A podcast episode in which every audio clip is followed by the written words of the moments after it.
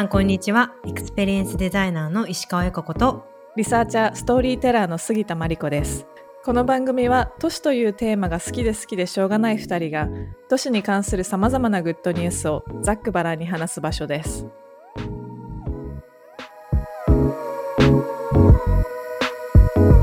Good news for cities.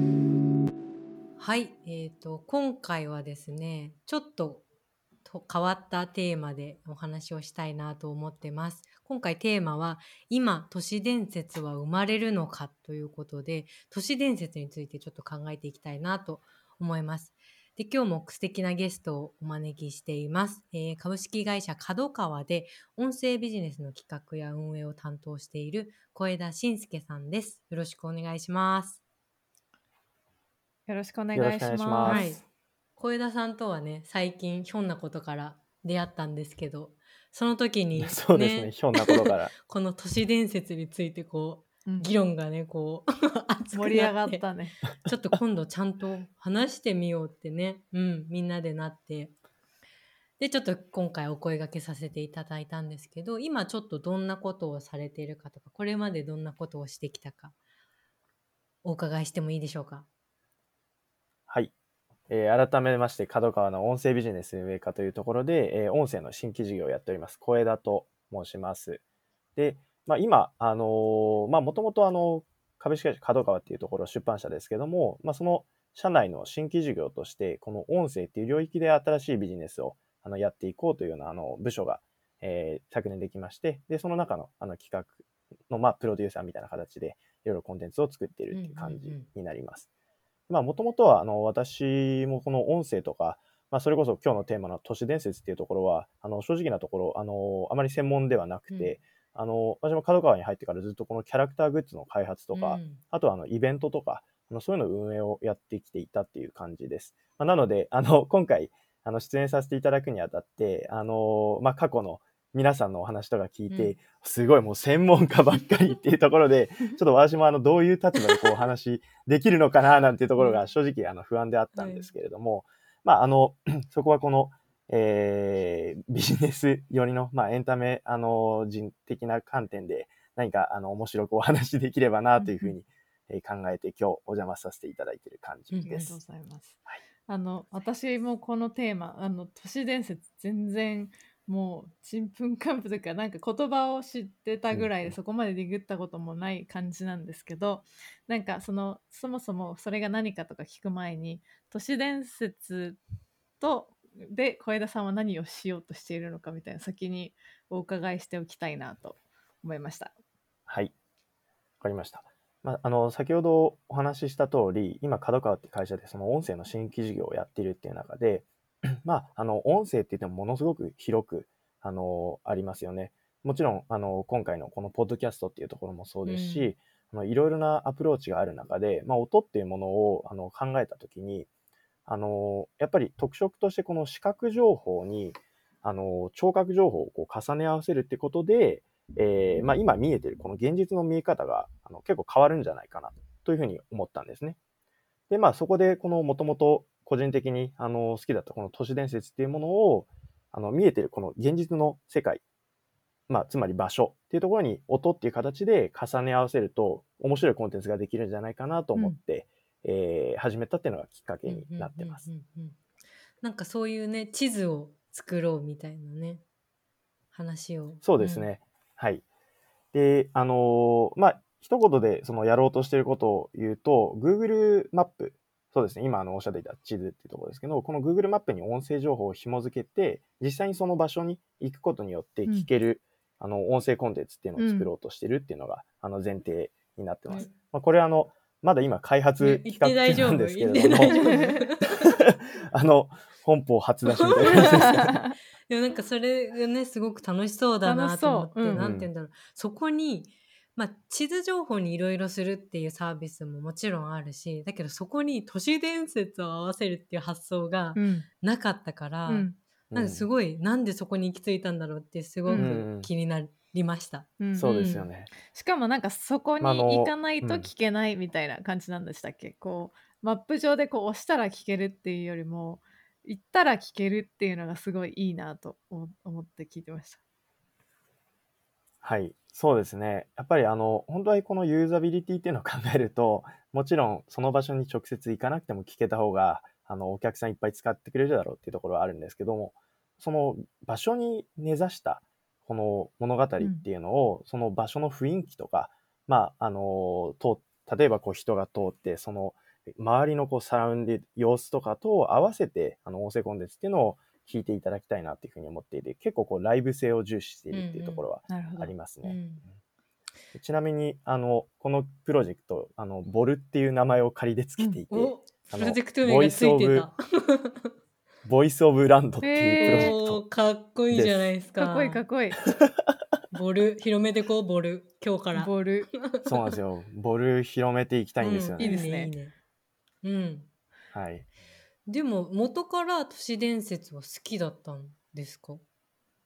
結構。とそうですね、うん。もともと結構小さい時からやっぱり都市伝説的なものに囲まれて育って きたどういところうこがあって、と？どういうこと？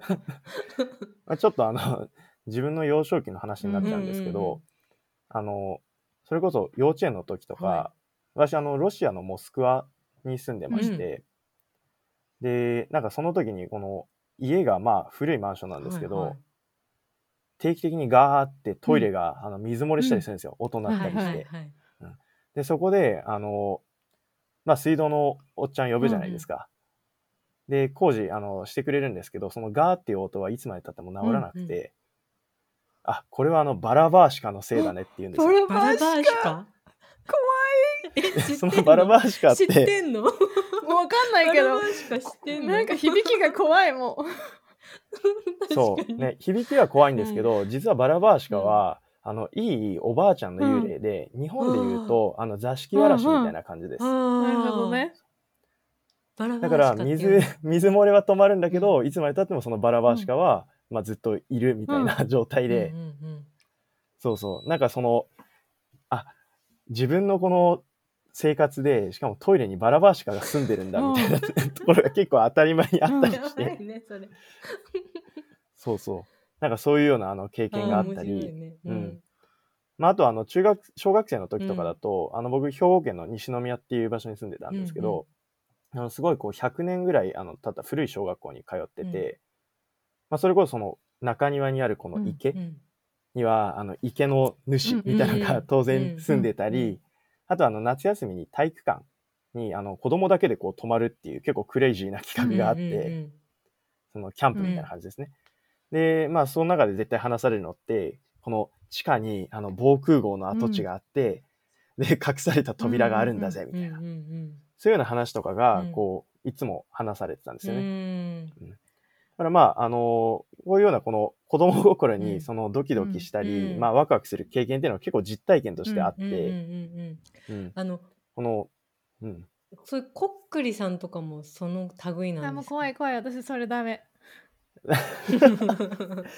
そうですね、まあ、なんか多分都市伝説の定義みたいなところは、はいはい。もしかしたら後でお話、あのあるかもしれないですけど、結構こっくりさんみたいなものも、あの都市伝説、まあ民民話とか、うん。そういうものにあの含めていいのではないかなと思います。うんうんうんうん。なので、なんか私の中では、結構都市伝説っていうのはあの広くとっていうんて、うん。なんかその都市に住むこう聞き手とか語り手っていうものがあの日常に経験しううる、ん。非日常的な物語っていうあの理解で捉えてます。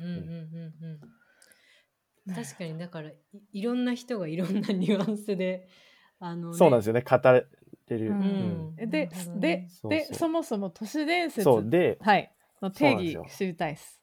なんであなんでか都市がつくのとか。うん、うん。そして伝説かかっていう。そうそうそうそうそうっ。ていうことですよね。ううん。ん。それでいくとそもそもその都市伝説って名前自体があの輸入されてる概念で、うんうん。あのーこれは1980年ぐらいの、あのー有名なこの都市伝説の古典的な本で「消えるヒッチハイカー」っていう本があるんですけど、うんまあ、この人の、あの社会学者があの書いた本でその中であの都市伝説アーバンレジェンズっていう言葉で、うんうんうん。あの紹介されたものがあの翻訳されて都市伝説になったっていう感じですね。でまあこのアーバンレジェンズっていうもものがあのいわゆるこの誰もがいかにもそのありそうだと思う、その都市的なこう環境をえー前提にした語り、うんまあ、これのことを都市伝説と呼ぶっていう風な定義がされてます。だから、うん。母数がやっぱ大きい都市っていうもののなんていうんだろう母数が大きいとそれほどうん。共有できる人数も増えるとそれがこう、うん。なんていうんだろうインパクトを持ってったりこう伝説になっていくみたいな感じなのかな。そうですね、うん。まさに。なんかそのあたりって非常に面白くて、うんうん。この都市伝説っていうのがやっぱり伝わっていくにつれて、その都市伝説があの受け取られる側もそうだし、語られる側によっても、いろんなこう細部が変化していくんですよね。うんううん。ん。あのちょっと都市伝説の定義みたいなところでいくと、はいはい。結構やっぱりあの具体的なその場所で、はい。でかつこの友達の友達に実際に起こった話。その近さがあるんですね。うん。として語られるんですよ。だから例えばこう何か都市伝説っていうのを話した時に、あの一番最初の都市伝説っていうのは、えー東京の、まあ、なんでしょう渋谷で起こった話なんだけど、うんうん。っていうところが、例えば私今中野に住んでるんですけど、あの私がお二人にお話しする時は中野で起こった話なんだけど、うんうん。うんみたいな感じで。いろいろとこう脚色が加えられて、うん。はいはい。えー日本全国に広がっていくみたいな感じですね。なるほどね。そこが面白いところかな。なるほどね。うんうんうんうん。あとなんかあのミステリーとかミステリー小説とかも、うん。その都市の発展に合わせて生まれてきたみたいな話を聞いたことがあって、その誘拐とか殺人とかひ急に人が消えて亡くなっちゃうみたいな、急にこうこう都市化してにいろんな人がやってきて知らない人に囲まれて過ごす生活みたいなところへの怖さみたいなものがなんかそういった伝説うん。噂話みたいなものにつながってるのかなとかもお聞きながら思ってました。うんうんそうですね。あの、私もそこがすごく興味のある部分で、あの、どっちかっていうと、この今、目にできる都市伝説的なものって、割とこうテレビだったり、あとあのコンビニとかに雑誌とかでも売ってると思うんですけど、その具体例をこうこれだけ怖い話がありましたよ、これだけ不思議な話がありましたよってところを伝えるっていうところが結構ポイントだと思うんですけど、なんかそういうよりも、今あのおっしゃっていただいたように、この都市伝説っていうものが、まあ、なんでどんな需要があって社会の中で語られているのかっていうところに結構興味がありますね。まあ、それでいくとあのすごくこう有名な都市伝説で口裂け女っうんてありますよね。あのはい。すいませんどうぞ。私怖いのダメな。口裂け女私そんな怖いですかねの本当ダメなんですよ。もうなんか夏、うん、はいどうぞ。そうそうあのねこうな夏？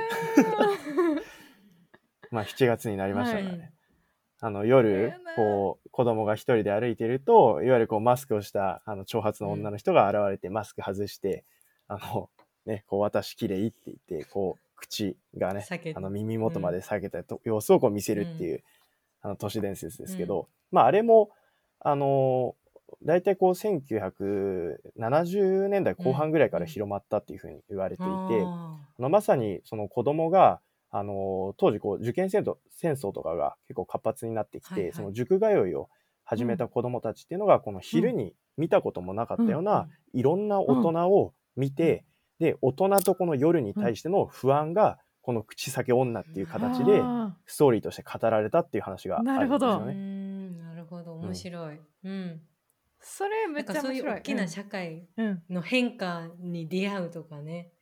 なんかまさにそういう都市の変化時にね、そう。なんかいろいろうん生活私も都市伝説で調べてたら、その災害とかやっぱりそういうなんか社会的なインパクトがあった時もいろんなそのデマなのか、まあ、都市伝説かわからないんだけど、うんうんうん。そういうものが生まれているみたいなあの話もあったりして例えばなんかあの井戸はなんかあのお化けが出るとか井戸からこう毒のなんかうんお化けが出てきて殺しちゃうよみたいな話があったらそこでも実際にその戦時中にそこで汚染されてた水がある井戸水だったみたいな話があったりなんかちょっとその自分たちをその危険から守るみたいな教え、教訓みたいな要素もあったりなんかそのお社会が大きく変化した時のその分からなさで、えーみんなが不安をこう、いろいろな妄想に置き換えていくみたいないろんな広がり方があるんだなと思って、うん。そういうなんか災害とかデマとの関係はどんなところにあるのかなと思ったりもしました。そうですね。今のお話でいくと、あの、災害と結構こう関係があるのって、どちらかというと、やっぱりデマうん。かなというふうに思うんですよね。あのデマとこの都市伝説の,、うん。あの大きな違いっていうのは、あの2つ多分あると思って、1個はこの有用性の違いですね。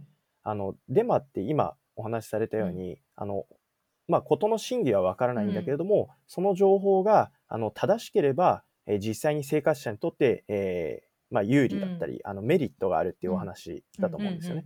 一方で都市伝説って別に口先女が、まあ、真でああろうとなかろうと、もちろんそれは危ないことだから困るんだけど、うん真だったら別にどっちでもいいじゃないですか、うんぶっちゃけ。だから情報の有用性としてはそんな大したことはなくて、うんなるほどね。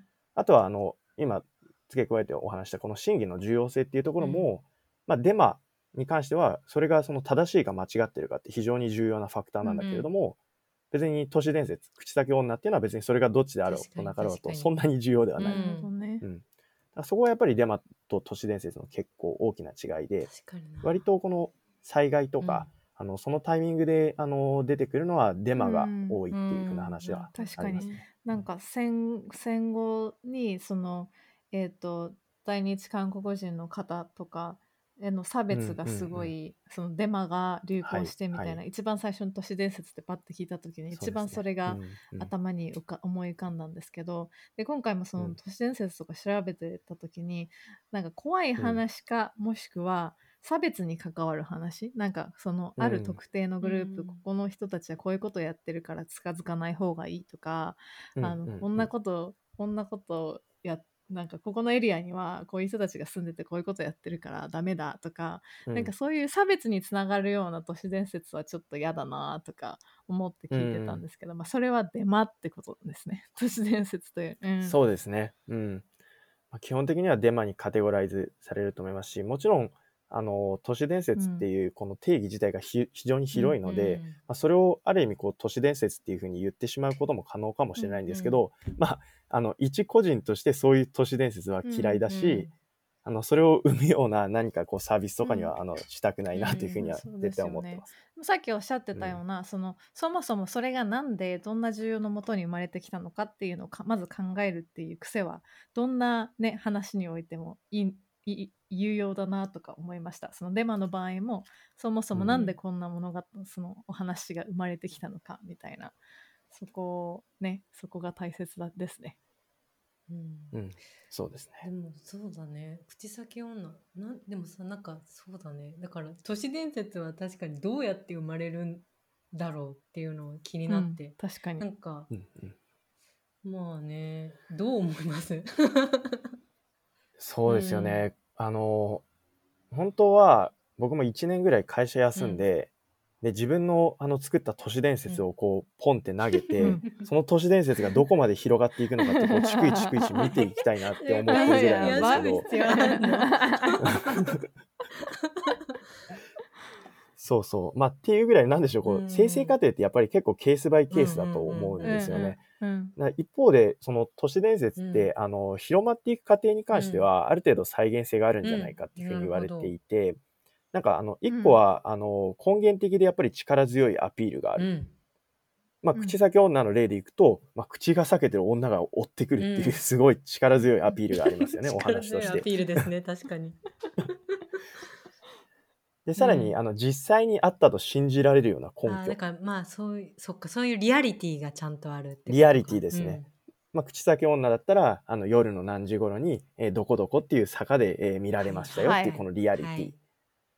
でもう一個は有意義な教えをもたらすっはい。ていうふうに言われていて、まあさっきの話だったらあの口先女はそもそもえっ、とまあ遭遇しないようにまず一人で、えー夜子供は出歩かないっていうその教えもうんうんうん。あるんですよね。でそこに加えてこれはそのお話の中での教えになるんですけども、あの口先女に遭遇したら、まあ口先女が嫌いだったポマードっていう言葉を3回唱えると逃げると言われてるんですよ。なんかあったねそういうの。そう。その、だからお話の中にもに、その、何かこうイベントがあった時うん。にそれに対処するにはどういうふうにすればいいかっていう教えがあるしそもそもこの偶話的に、うん。えー教えがある、まあ、一人で出歩かないとか、うんうんまあ、そういった今お伝えしたようなこの3つの点があるとあの都市伝説っていうのがより広がっていくっていうふうには、あの話があると思います。なんか自分で作った都市伝説って今言ってたじゃないですか。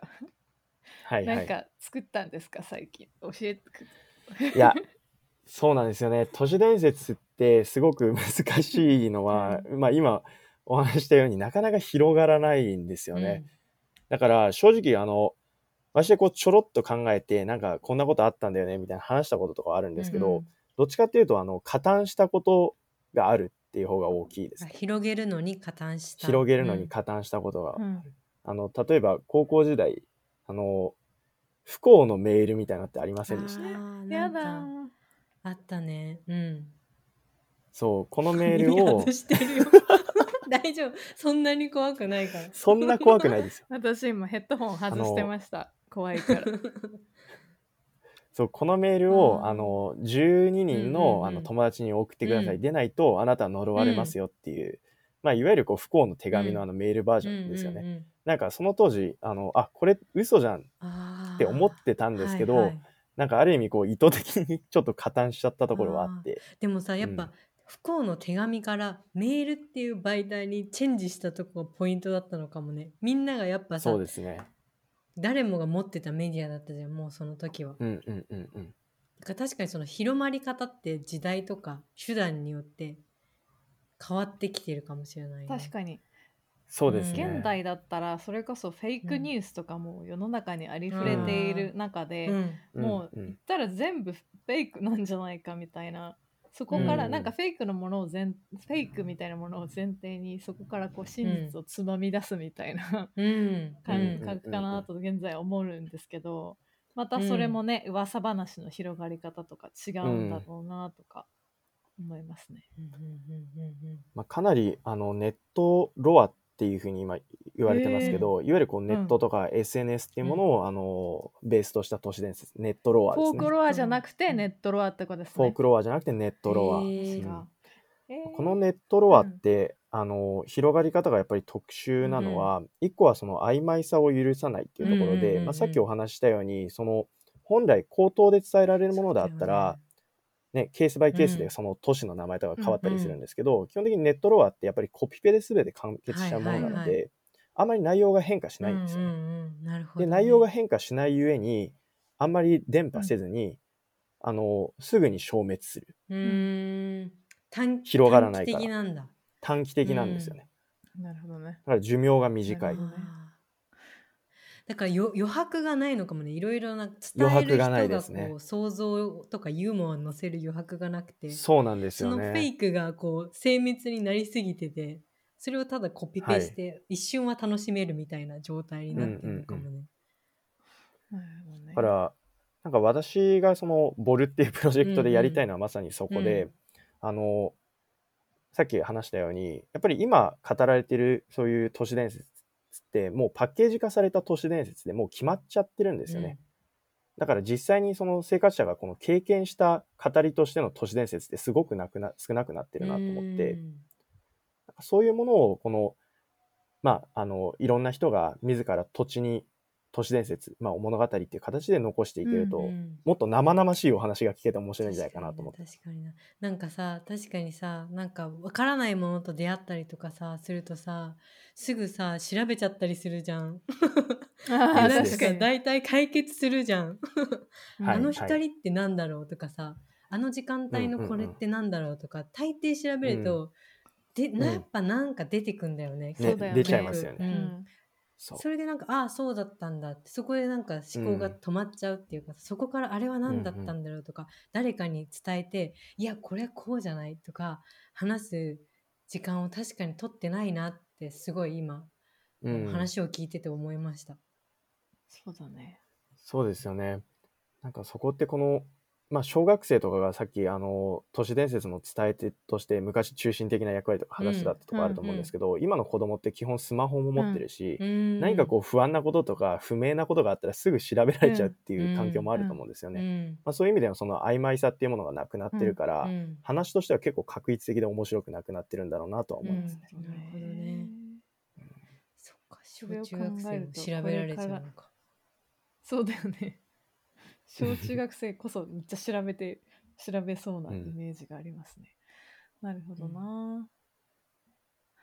となんかあのいろいろ都市伝説ってググってたらえっとなんかそもそもさっきお話しされていた何でしたっけ消えるヒッチハイカ1988年の、その前にはい。もうすでになんかフランスの社会学者が1969年ぐらいに、いなんか女性誘拐に関わる話の中で、はい。えっとレジェンえっとアーバンレジェンド、まあ、フランス語で、うん。えっと、言って言っていたみたいな話ででそれで関連でググってたらアーバンレジェンドイコールなんかモモダン近代の伝説みたいなモダンとかコンテンポラリーみたいな言葉が使われていて今そのうん。まあ近代が終わったかどうかみたいなのちょっと諸説あるとは思うんですけどなんか次の時代の伝説の作られ方みたいな、うん。うん。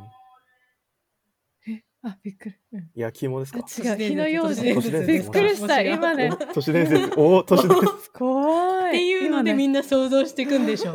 多分都市伝説。面白いびっくりした。今ね収あの。火の用心のおじさんがカンカンってあ来た。あうん。でもね京都ちょっと来ましたが今ドキッとしましたね。怖かった。いいですね。火の用心が日常的に聞こえる場所でする。怖かった。とっても素敵です。そうだね。でもその伝説の生まれ方とかやっぱ確かに、あうんうん。現代の都市伝説ってなんだろうっていうのはいい、あのクエスチョンかもしれないね。そうですよね。私もあのそこに非常に興味があって、うんうん。やっぱり、まあ、さっきの話でこの実はほとんど生々しい都市伝説であの変わる可能性のある都市伝説ってあんまり生まれてないん。じゃないかなというふうに思うんですよね。やっぱり今語られてたり見たりあのしている都市伝説って基本的には過去の都市伝説を、まあリパッケージしたようなコンテンツであって、うん。自分たちのこの物語としては語られてないなと思うんですよね。うん。なるほど。だからまあこの今現代における都市伝説って一体どういうふうに作られているんだろうかっていうのは、私も今後このボルっていう企画の中でも、うんうん。あのコンテンツ一個一個見ていって、うんうん。どういうことが言えるのかっていうのは調べていきたいなとうん思ってます。うんうんうん。なんかそれを聞いててさっきあの冒頭でゆか子が言ってた分からなさみたいなものがやっぱうん。キーかなと思っていて、なんか分からなさっていうものがどんどんなくなっている世の中に私たちは住んでるんだろうなと思って、その都市の中でも分からないような街なんかスペースがもうあんまりない。ピカピカのあのねあの明るい空間になっていって、うん。ちょっと薄暗がりとか、ちょっとたむろしててこう怖くて近づけなくて、そうん。その分想像が膨らむようなスペースっていうのがなくなっているのかもしれないなと思ってなんかえっとね、うんうん。昔の日本の家ってすごい古かったみたいなよく聞く話あ暗かったっていう話よく聞くじゃないですか。それでなんか、えっといろいろ文献を読んでた時にそんだけ確かに暗かったらそりゃなんかこう想像力はそこから確かに生まれるよなみたいな書いてた人がいて、妖怪とうん。かすごい想像力じゃないですか、すごい種類のがいて私は素晴らしいなと思うんだけど、それってそのくもう本当に暗暗くてわからないことがすごい多い中中でなんかそうでじゃないとこう回答できないようなものをみんなこうん。う想像して作っていた。で多分とそのうん。都市伝説みたいなのも都会急に都会化してわからないわからないものとかわからない人とかが周りに増えていく中で生まれたお話とかがある中で今はそんなわからないことがない みたいな。うん。そうなんですよね。う。ん。なんかその分からないことがないっていうのもあの実は分からないと思っていないだけだというふうにはうん。うん思っているんですよね。あの本当は分かってない、まあ、つまりスマホで調べただけの,、あの一時情報のテキストだけで分からないことなんて5万とあるわけで、うんなるほどね。なんかそういうその、うん、なんか分からないと思ことってていうものを、ねあの改めて再、そうですね、再認識できる機会っていうものを、ね。まあ、物語と確か自分の身の回りに置くことによって、うん。改めて気づくことができるんじゃないかなというふうに思うんです。なんかその分かったつもりになってるっていうのは確かにすごくあるなと思って。なんかだからさっきコンテンツが短期的になってるっていうのも多分コンテンツの消費の仕方としてこのたすごく短期的とか瞬間的なコンテンツの消費の仕方とか快楽のさせ方っていうのがすごく増えてきてるんだろうなって一個聞いてて思ったのともう一つは私もいろいろ街のプロジェクトをやってた時にあの街のリサーチを渋谷でやってた時にもうみんなもうスマホを見て目的地に一直線みたいな感じで歩いていて、うん。なんかもっと街の中で迷う設計とか見失う 設計っていうものができるんじゃないか。むしろそれは昔みんな普通にえーっと体験してたことでそこでなんかあの分からない場所とかちょっと未知のところにたどり着いてみたりとかそういったいつも通らない暗闇に 迷い込んだりとかそういうところでなんか物語が始まるんじゃないかなって思うと。なんかそういう歩かせ方とかこうシチュエーションの作り方みたいなものももしかしたらボルのポイントになってくるかもなと思いました。そうですね。いや、とってもワクワクします。なんか個人的にも、あの、僕よく道迷うんですよ。うんうんあの、新宿、中野に住んでて、新宿のすぐ隣なんですけど、はいはい新宿の駅構内とかも未だに覚えられなくて、ほうほうほなんか Google マップでぐるぐるしちゃったりして、うんけど、なんか、ぐるぐるしちゃっても、やっぱり、こう、なんだかんだ迷ってると知らないものに合うし、そうだよねうん。なんでしょうね、このセレンディピティみたいなものが多分あるし、うんうん。なんかそういう設計は確かに、あの、このプロジェクトの中にけ搭載できるとすごく楽しいなと思います。うんうんうんうん。いいですね。ポジティブに迷うみたいな。ね、だから例えば普通だったら15分でショートで行けますみたいなコースだけど3時間コースとか作って、中野から新宿行くまで3時間かかりますみたいなコースを選択でき3るみたいな。とかも面白いかも。でもその間になんかこう中野とか、あの新宿とかの都市伝説にめっちゃ詳しくなってたどり着くたいな。なるほどね。うんですね。まあ、あのーすいません。ちょっとなんか具体的な面白話ができなくてあんまり恐縮なんですけど やっぱり、なんかこう、自分としては、さっきもお伝えしたように、この、なんで都市伝説っていうのがこう語られて広がっていくかっていう意味で、まあ一個はその社会の潜在ニーズとか、うん。まあメッセージっていうのが内包されているんじゃないかっていう部分と、あとはその、まあ教訓的な、あのうん。ものをこう伝える道具的な側面もあるなっていうふうに思っていて、このやっぱりこの自分たちの物語としてその都市伝説っていうのがこう日常的に語られるっていうことが、うん。あの非常にまあなんか人間的に豊かだなっていうふうに感じるんですよね。うん。やっぱりこのもちろんその早く帰りなさいよっていう言葉でもいいんだけれども、まあ何々が出るから帰りなさいよっていうふうに伝えた方がなんか人間らしいし、うん全然別にそこって効率性考えてないんだけど余裕があるし、あとはその物語だからこの曖昧さもあるし、そのそういう曖昧さも許すあの寛容でありこの物語を語るっていう部分が非常に人間らしいなっていうふうに思うんですよね。うんなるほどね。だからまあこの都市伝説っていう物語をこの、まあ、ボルっていうプロジェクトで、うんあの日常に溢れさせるようなことができたら、うん。なんかもっとこうワクワクするし、なんか人間的な豊かさにもひょっとしたらつながるんじゃないかなというふうに思思っていいですね。なんか、うん。あの人間的っていうのであのトイレの神様とかあったじゃないですか。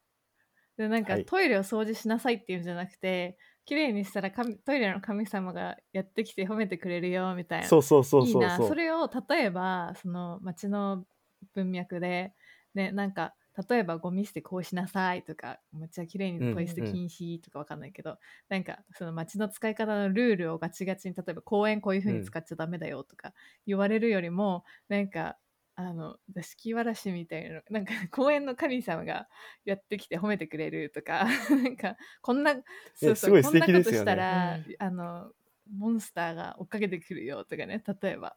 いいそういううのん。があったら楽しいですね。確かに。めちゃめちゃ楽しいです。うん。だからこう分からないとかなのでこうねもう曖昧な方が面白いのかもね。なんかそういうそうですね。バグがある。ですねははい、うん、なんか形式にはめちゃうとあのすぐに伝えられることも、まあ、物語っていう形に取ることによってもっと柔らかくも伝えられるかもしれないし、ううん。ん。めっちゃいいですね。うん。なんかそれそっちの、はい、うん、いいと思います。世界の方が楽しいなと思います。うん。楽しいです。楽しみ。今日ね。ボル楽しみ。月曜日の夜の そうそう、うん。月曜日の夜の使いが今飛びました、うん、この30分で。こちらこそです。ちょっと都市伝説会をちょっとやりたいね 今度もね。ちょっといろんな人の都市伝説を聞いていみたい。や今度はあの渾身のうん。そうですね。ちょっとあの珠玉の都市伝説を用意してまいります。あありがとうございます。一発みんな持ってこないと。思わず皆さんがイヤホン外したくなるぐらい 怖恐ろしい都市伝説を持ってきます。はいい。かな。はい。楽しみにして楽ます楽しい方でお願いします。うん。はいありがとうございました。ありがとうございました。今後もこの番組では都市をテーマにさまざまなおしゃべりを繰り広げる予定です。次回もお楽しみに。